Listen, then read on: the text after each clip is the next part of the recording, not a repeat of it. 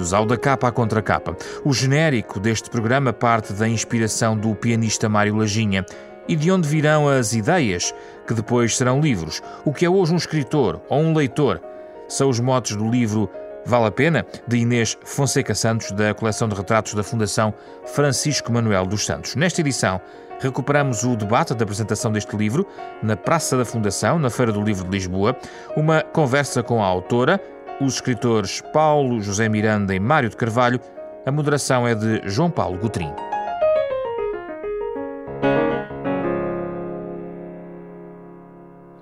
Nós estamos aqui para lançar este livro que se chama Vale a Pena, um conjunto de conversas com escritores da Inês Fonseca Santos, que além de jornalista é também autora de, de poesia e agora também de, de, reportagem escrita. A Inês faz neste livro este conjunto de conversas com escritores, andam à volta de lugares, eh, desde logo o da liberdade intelectual, o, o, do espaço físico, enfim, em que quarto, em que circunstância é que os escritores uh, praticam este seu ofício, o lugar do aprendizado, que aprendizagem é que é preciso para se uh, ser escritor, o lugar do dinheiro, que relação é que os escritores têm com, com o dinheiro, e um penúltimo capítulo com o mercado.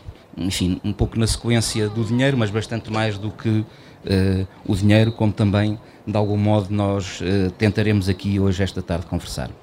Uh, chamamos para se acrescentar à conversa o Paulo José Miranda, que é escritor, e o Mário de Carvalho, que também é escritor. Creio que não, não é preciso perder muito tempo com a apresentação destes, destes autores e interessa é partirmos exatamente já para, para a conversa. Eu começava por uma pergunta que lançava aos três, começando pela Inês.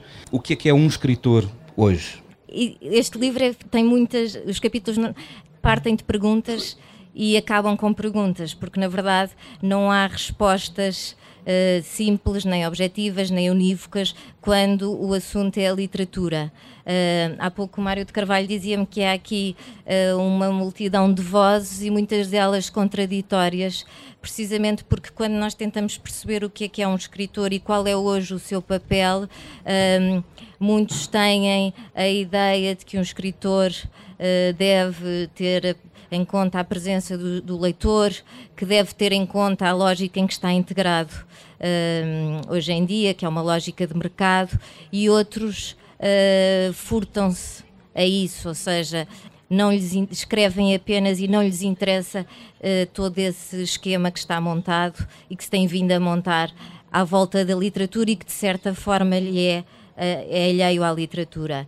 Por isso eu acho que vou, vou usar, eu estou sempre a fazer citações, devo ter aprendido com o Manel António Pina, e, e lembro-me de uma vez o, o Eduardo Lourenço ter dito que um escritor uh, é alguém que é fiel, ou se calhar foi o Jorge Luís Borges, mas então não ouvi li, uh, que um escritor é alguém que é fiel à sua própria imaginação, uh, e acho que isso se mantém hoje, como se manteve em todos os tempos, sendo que hoje, depois de facto, se calhar temos que fazer mais opções do que antigamente tinha que fazer, não é?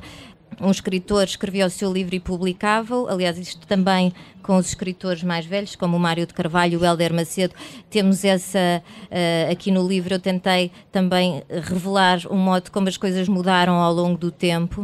Uh, o Mega Ferreira também já publica há muitos anos e também fala dessas alterações que houve na parte, nomeadamente na parte, da, na parte da edição e não tanto na parte da escrita, mas então hoje o escritor tem que fazer opções, ou seja, tem que saber lidar muito bem com esta, com esta frase que, que também aparece citada no livro, que no, no, final da nota prévia em que a Diorraz diz escrever também é não falar, é calar.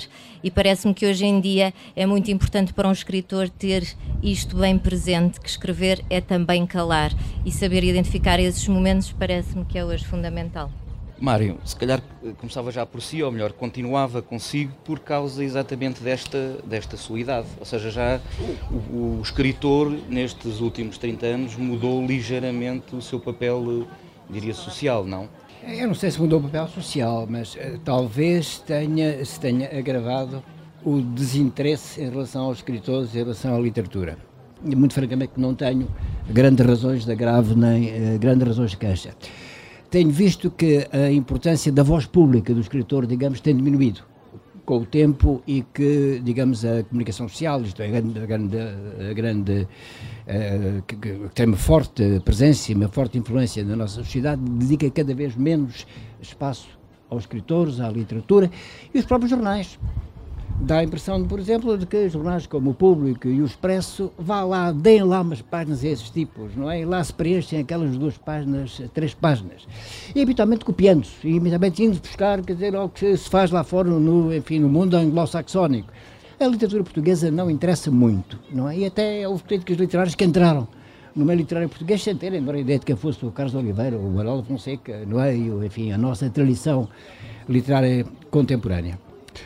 Eu acho que, de uma maneira muito simples, que o escritor é, todo, é toda aquela pessoa que escreve, toda, atenção, que escreve e publica uh, uh, narrativa, ensaio e poesia. Seja qual for a qualidade do livro, não, é? não vamos entrar aqui em critérios de qualidade. Isso é a questão que colocou-se há muitos anos na Associação Portuguesa de Escritores, quando alguém dizia, não, não, um livro desse não presta para nada, portanto não deve. Não, toda a gente que escreve e publica um livro, penso eu, tem não, não, não é o título, mas, mas que merece a designação de escritor. Paulo. Eu publiquei o meu primeiro livro em 97 e depois em 98 publiquei quatro livros. E, e nessa altura era diferente, as coisas eram diferentes ainda.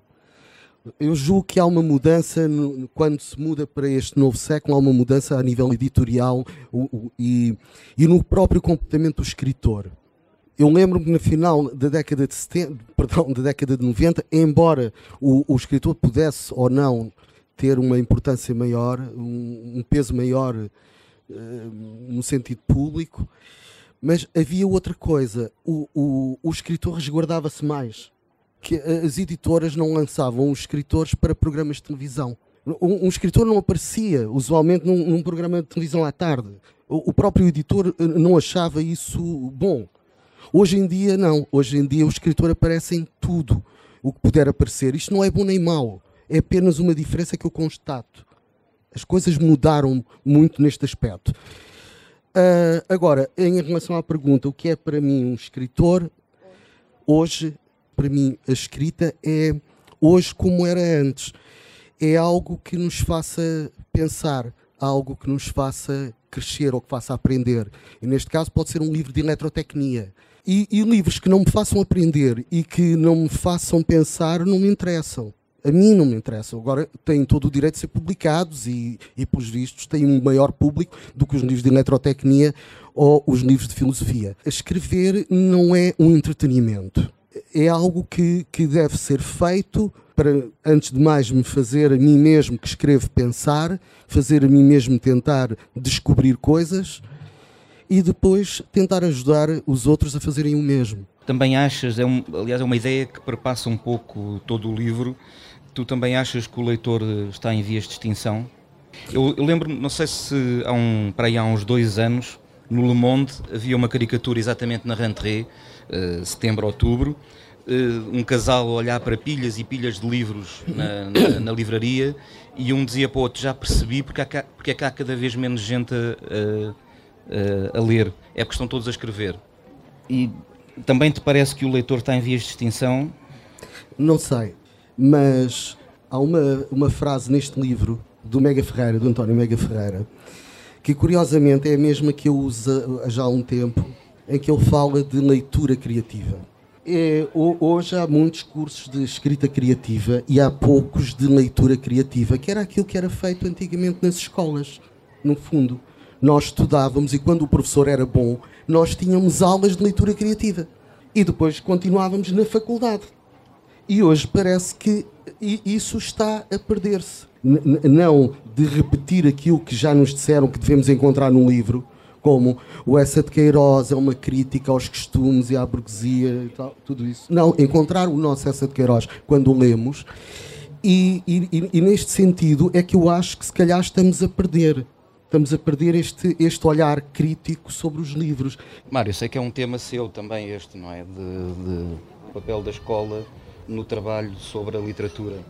Eu penso que também a forma como os escritores e os autores são apresentados no ensino pode ter contribuído fortemente para uma diminuição da capacidade crítica dos leitores. Isto é, para a redução daquele, daquela resposta que o autor espera do leitor. O livro faz pelo menos sempre dois. O leitor é também o autor do livro. Cada um de nós lê, eh, por hipótese, o Dom Quixote, que já foi feito vários séculos, mas lê-o de maneira completamente diferente e também de maneira completamente diferente dos contemporâneos do, do, do, do Cervantes. Cada um de nós faz o seu livro. Pouco monta, às vezes, o autor vir dizer ah, a minha intenção era esta, ou era aquela, ou eu queria este efeito, ou, ou, ou, ou aquele.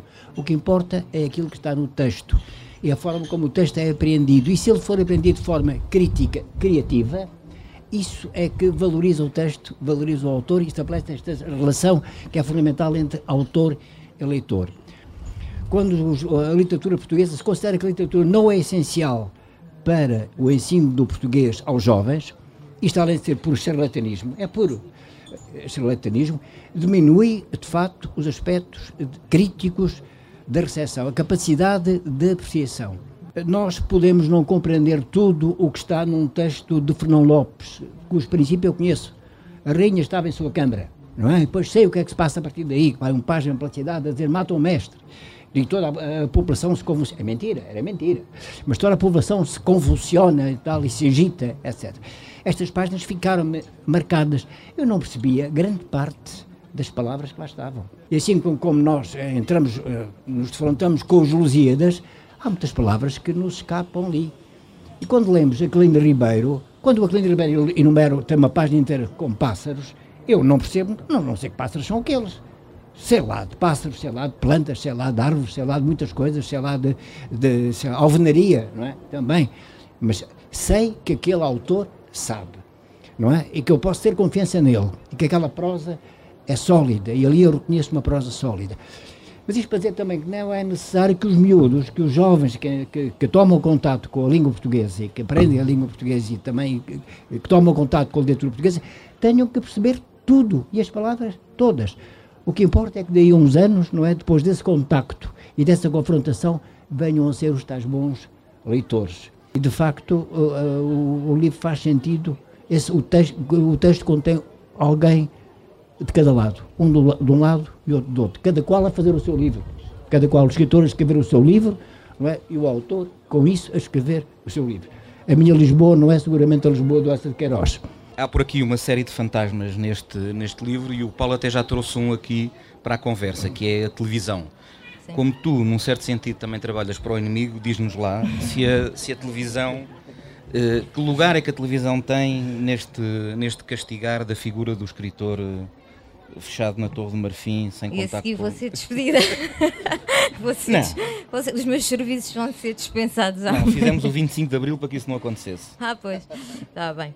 Eu acho que uh, a televisão não é propriamente um inimigo. Se não infantilizar o espectador, não é?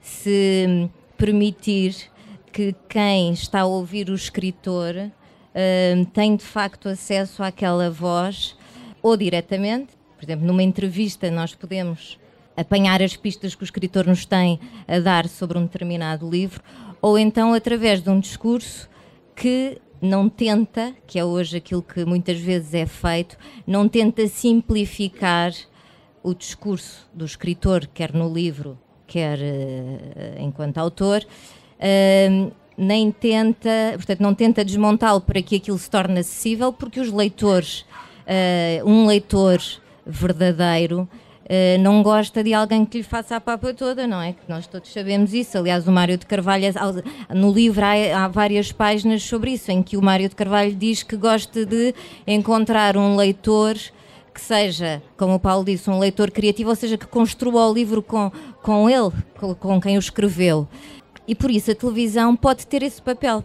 Pode dar pistas a quem está lá em casa a ver, que é também uma expressão que o, que o Mário de Carvalho detesta, não é? Aqueles que estão lá em casa a ver, desse ponto de vista de, de que há uma tentativa de simplificação do discurso, mas a verdade é que nós podemos dar pistas e podemos até, no momento em que há centenas e centenas e centenas de livros à nossa disposição, nós podemos, vendo um programa de divulgação cultural, ter acesso, e isto passa-se para a literatura, como se passa para o cinema, como se passa para a música e para muitas outras disciplinas artísticas, em que nós de repente damos conta de que aquele livro existe. Uh, porque de outra forma, como andamos sempre muito acelerados nas nossas vidas e porque chegamos à FNAC ou à Bertrand, ou seja, onde for, e os livros que acabaram, os livros são considerados velhos ao fim de 15 dias e, portanto, saem dos escaparates e temos que andar especificamente à procura deles. A Patrícia Portela, aliás, fala disso, diz que muitas vezes nós não conseguimos encontrar o livro que queremos ler porque uh, não temos capacidade já nem tempo para fazer esse trabalho de detetive, não é? Uh, e só os leitores que estão muito atentos, muito atentos e que têm muita disponibilidade é que conseguem encontrar isso. Portanto, a televisão pode servir pode fazer de facto serviço público e é um meio privilegiado para o, para o fazer. Uh, e eu já trabalhei em vários programas de televisão que, me, que foram experiências muito gratificantes, precisamente porque contrariaram o discurso que é mais comum. Por exemplo, diz que não deves falar de poesia na televisão porque a poesia não é lida. Mas eu tive a experiência, por exemplo, uh, num programa recente que tive agora na RTP3, que se chamava Os Livros, e tive a, a mesma experiência no Câmara Clara, uh, que foi a de encontrar alguém que, olha, fui ler este livro de poesia porque tu o recomendaste, e eu não fazia sequer ideia de que eu gostava de poesia e agora não consigo parar de ler poesia. Uh, sempre foi o, o, principal objetivo dos programas e das pessoas, dos jornalistas com quem eu tenho tido o privilégio de trabalhar, que é o de não achar que o telespectador e o leitor são burros e que estão preferem ver uma coisa para passar o tempo, portanto preferem o entretenimento uh, à arte. E a verdade é que apesar de haver muita gente que prefere o entretenimento à arte, as pessoas que preferem a arte ao entretenimento também têm direito a ter os seus espaços na televisão, serem servidos por essa coisa que nós chamamos o tal serviço público e que existe em Portugal. Paulo, eh, como é que tu lês a vida literária atual? Tu que foste o primeiro prémio José Saramago. Eu julgo que hoje, eh, hoje não temos propriamente crítica literária nos jornais, não é? E nunca acerca de autores que publicam pela primeira vez. Porque a pessoa não sabe o que é que vai dizer, se é o primeiro livro daquele autor, não é? então ninguém se arrisca a fazer contrariamente uh, ao que acontecia, por exemplo, na década de 90, Acho que nesse aspecto, eh, como o Mário há pouco já dizia, o Expresso Público tem ali umas páginas que. Pronto, olha, vamos por aí qualquer coisa para não dizer que não fazemos. Eu lembro-me, de, quem é que não se lembra aqui do Mil Folhas, não é? Que era um jornal vinha dentro do jornal só sobre arte, literatura, eh, pensamento. Voltando à, à televisão, a Inês falou daquilo, da televisão que ela faz, que é um, uma exceção. Mas isso não é televisão. Nós hoje, quando ligamos uma televisão, eu não, não tenho televisão, não vejo televisão, mas quando se liga, eu só vejo ou futebol ou falarem de futebol. Houve um tempo em que eh, havia mais novelas. Hoje a novela é falar sobre futebol. Portanto, em relação à divulgação da literatura, eh, estamos pela hora da morte. Eu, eu, eu acho que os prémios, os prémios são importantes, porque dá, nem que seja por um breve momento, dá visibilidade àquele livro também pode trazer uma ajuda económica ao escritor, embora ele não precise, não é? Porque já ganha, eles são pagos a peso de ouro, mas, mas sempre dá uma ajuda. Portanto, eu acho os prémios importantes. Os festivais literários, não sei, tenho algumas dúvidas. Acho, por um lado, parece-me importante porque pode levar os escritores às pessoas, por outro lado, pode também ajudar mais à poeira do que propriamente a fazê-la assentar, não é? Porque a, a, a pessoa ir um, a, uma, a uma festa literária onde se encontra com o autor, ouve o autor falar, pode dar a sensação de que, que já fez o seu papel, já leu. Por exemplo, eu acho a de Macau uh, uma coisa absolutamente extraordinária, porque há três línguas ali em, em, em confronto e a serem traduzidas simultaneamente a, a, a, língua chinesa, a língua inglesa e a portuguesa. Talvez outros sejam mais estejam mais de um lado do folclore do que propriamente da literatura. Mas à partida parece-me bem. Aliás, se, se não temos a televisão a divulgar a literatura, se não temos os jornais a fazê-lo, bom, pelo menos que, que, que os prémios deem alguma visibilidade a isso e, e os festivais também. Mário, o que é esta coisa da vida literária, estas convenções dos prémios, dos é uma realidade com que está confortável ou nem por isso? Tem sido gratificante receber esses prémios, até para, para aqueles aspectos em que, em que o Paulo falou que, que são importantes, o, enfim, fala-se nos livros, as pessoas são motivadas a ter alguma curiosidade por, por aquele livro.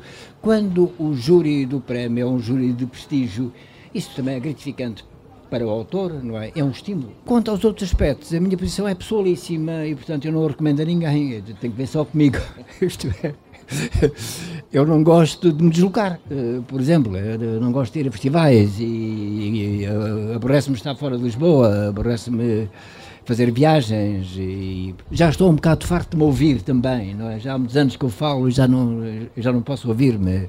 Normalmente eu evito, não é? Evito ir a essas coisas, a não ser naquelas situações que calculam que não se pode dizer que não. Mas acho bem, acho bem que, enfim, que existam, que, que se promovam os autores também assim.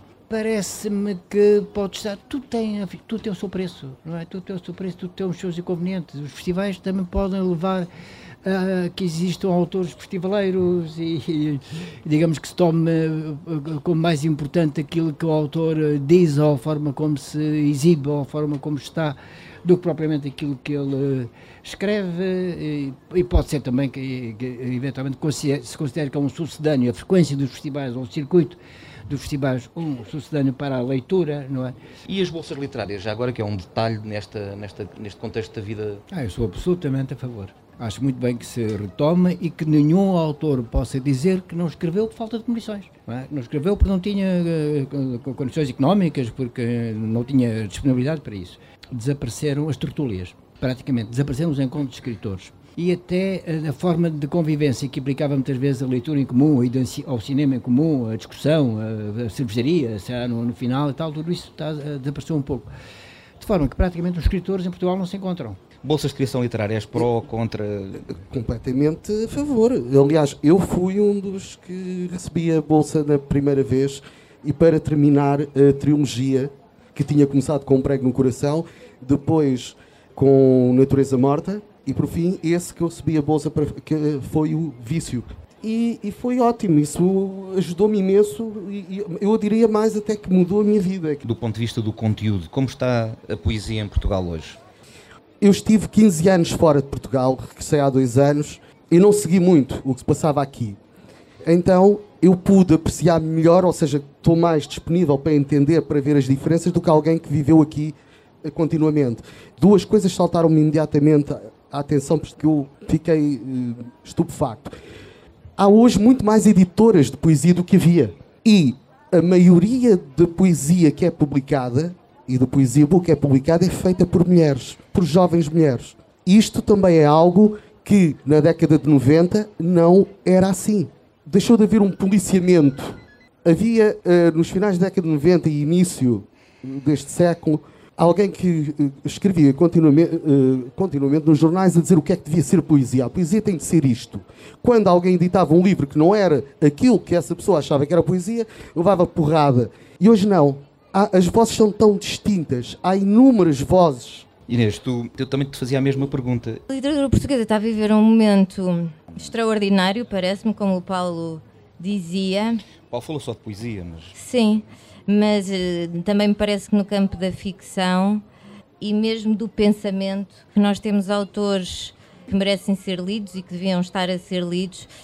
De novo, autores que ainda são, no, que são jovens, como por exemplo o caso do Paulo também, uh, e estão, cuja obra está a ser reeditada, isso de facto só é possível pela forma como isto hoje está organizado, em que surgem novas editoras e há editoras de que não são assim tão pequenas, a Relógio d'Água não é uma editora assim tão pequena, mas que aposta em, em autores que nos inquietam, que nos interpelam, que nos fazem pensar uh, nos grandes temas da literatura, que os reescrevem e que nos dão outras visões do mundo. Lá está, como, como há pouco o Mário de Carvalho dizia, uh, a Lisboa do Mário de Carvalho não é a Lisboa do, do Essa de Queiroz, e por exemplo o Alexandre Andrade tem um, o mais recente romance dele, passa-se em Paris, e a Paris do Paris do Alexandre Andrade não é a Paris do, do Mário de Sá Carneiro. E eu acho que isso só pode acontecer uh, porque, por um lado, apesar de haver os grandes grupos, surgem editoras como a Abismo, inclusivamente, que vão resistindo e vão fazendo esse trabalho um, de, de, de, não desistir dos autores e de quase, como é que é, acumular dívidas em nome da literatura. Não, há aquela piada que está aqui contada e que nós costumamos repetir, é como é que não se é enriquece. Oficial, mas... Pronto, mas é como é que se enriquece a publicar livros. Como é que se pode fazer uma pequena fortuna como com livros? Como é que se livros? pode fazer uma pequena fortuna com livros? Começando com uma grande. Começando com uma grande. Mas nós às vezes dizemos isso com números, não é? Começa-se, como é que se pode fazer 5 milhões de euros a uh, publicar livros, começando com 10 milhões de euros? Portanto, é sempre a perder. E, no entanto, existem essas pequenas editoras de poesia, uh, de ficção, de narrativa, seja do que for. Hoje em dia há mais vozes femininas, hoje uh, há mais igualdade, não é? Se calhar antigamente as mulheres estavam de facto num papel, uh, tinham papéis diferentes e não tinham esse um acesso que têm hoje à, à, à vida na sua totalidade. E, portanto, tudo isso muda e leva muitos anos a mudar, não é? Mesmo que haja liberdade e igualdade de, de oportunidades, a verdade é que isso é um processo longo que depois produz frutos que, tarde. Quanto à, à, à, ficção, e era isso que eu estava a dizer, há muitos novos romancistas uh, que estão a escrever de uma forma que a mim parece hum, não só revolucionar os, os, conceitos tradicionais e aquilo que nós entendemos por romance, como estão também a amadurecer. Uh, e, por exemplo, eu li recentemente o novo livro do o mais recente livro do David Machado, e tem uma estrutura muito curiosa. Não é que estejamos a descobrir seja o que for de novo, não é? Porque isso já, já praticamente tudo foi inventado. Mas, por exemplo, o David Machado, o Afonso Cruz, a Patrícia Portela, o último romance do João Tordo também revela um João Tordo diferente daquele de há uns anos, para mim mais interessante. Uh, e acho que há uma maturidade uh, nesta geração do, que tem agora 30 e muitos, 40, 40 e poucos, uh, que é notável. Mário, a mesma pergunta: como é que lê a literatura portuguesa atual? Um bocado desatualizadamente. Digamos que eu não, não tenho a, a, preocupação de ir acompanhando aquilo que se vai, que se vai publicando. Penso que há um conjunto de bons autores, de bons autores que prometem, digamos, ser uns, enfim, uns autores bastante representativos no, nos próximos anos e digamos a partir dos anos 2000, 90, 2000 começou começaram a surgir eh, novos valores e alguns enfim com, com algum impacto e que são bastante lidos isso é bom. Uh, eu eu gostava de lembrar outra forma de divulgação da literatura que não foi aqui referida que é uh, das redes sociais. O Facebook podem achar que é um inimigo mas eu por exemplo conheci o Paulo José Miranda através do Facebook divulga-se já o estilo do autor, divulga-se já as características da sua escrita e, e, e depois uh, apela à leitura desse, desse autor. E isso faz-se muito em relação à poesia.